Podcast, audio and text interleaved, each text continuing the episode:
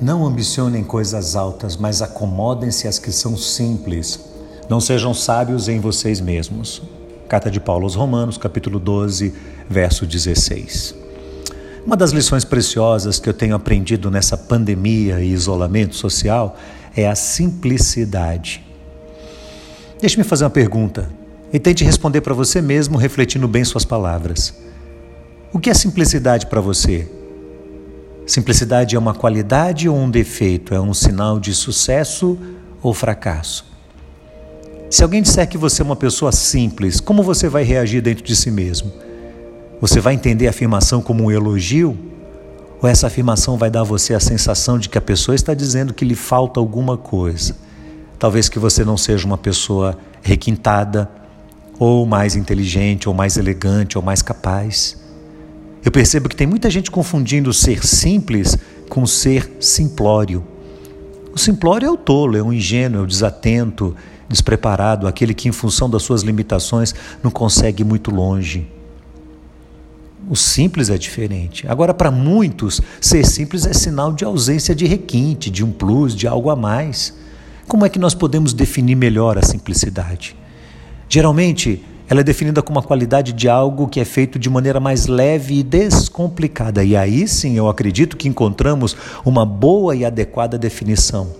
Simplicidade é ausência de complicação ou de vaidades. A simplicidade que nós estamos referindo aqui é a capacidade que nós temos de nos acomodar às coisas simples da vida, como Paulo diz nesse texto. Você já parou para pensar o quanto nós gostamos de complicar as coisas? Certamente você conhece pessoas que são assim, complicadas. Tudo para elas parece ser extremamente difícil, complexo, uma trilha de dificuldades. Elas parecem nunca se contentar com o que lhes é feito, não se sentem satisfeitas nunca. Falta-lhes alguma coisa, falta-lhes paz de espírito, quietude na alma. E como consequência disso tudo, não conseguem cultivar a gratidão. Sabe, a ausência de simplicidade nos traz muitos prejuízos. Mas Jesus nos orienta a sermos simples como as pombas, embora prudentes como as serpentes. E ele se utiliza das aves do céu várias vezes para nos fazer relembrar que não é pelo nosso mero esforço que nós seremos cuidados nessa vida, mas sim pelo poder e pela provisão de Deus. O problema é que a nossa cultura prega exatamente o contrário disso. A cultura diz: você precisa ter mais do que você tem, você precisa ir além do que os outros foram, você precisa ser mais do que os outros são. Ainda não está bom, você tem que ser o melhor. E a cultura vai ditando normas, regras, a moda, os parâmetros, definindo a identidade das pessoas pelo que elas têm no bolso ou na conta bancária, pela marca de roupa que vestem, pelo tipo de equipamento que utilizam pelo automóvel que estão usando, pelo bairro que elas moram, pelo grau de instrução que alcançaram ou pela popularidade que elas têm nas mídias sociais. Que ilusão! Há quem dera tudo isso fosse sinônimo de vida mesmo, de verdade, mas não é. Primeiro, porque o ser humano é insaciável, tão logo alcance o, o, o que quer, quer mais o que vem depois.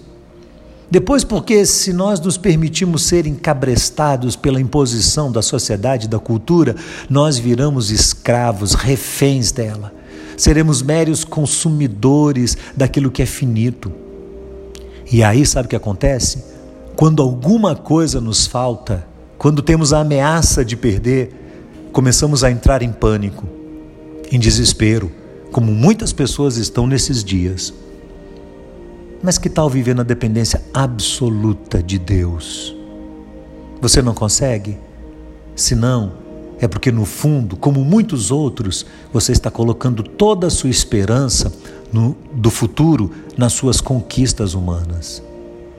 Mas Jesus parece dizer o contrário para nós. Ele diz: Não andem ansiosos perguntando o que comeremos, o que beberemos ou com que nos vestiremos, porque o Pai Celestial sabe que vocês necessitam dessas coisas. Busquem, em primeiro lugar, o Reino de Deus e as outras coisas vão ser acrescentadas. Quando alguém esboçou seguir Jesus apenas por interesse no que poderia receber em termos materiais, Jesus disse para essa pessoa: O filho do homem não tem onde reclinar a cabeça. Sabe de uma coisa? Nós não precisamos mais do que temos. E se depois da pandemia nós tivemos que retornar a uma vida mais simples, mais humilde, preste atenção, isso não vai ser demérito ou derrota. Ao contrário, nós teremos diante de nós a incrível oportunidade de começar tudo de novo. E esses recomeços são necessários, são fabulosos, não interessa a idade ou a condição de vida, eles são uma lição de Deus para nós.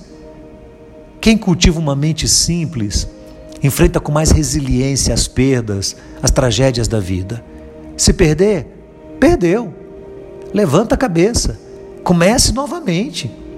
E mais ainda, quem tem uma mente descomplicada e mais simples, desprovida de vaidades, ainda tem uma atitude de gratidão permanente que é cura para o seu coração.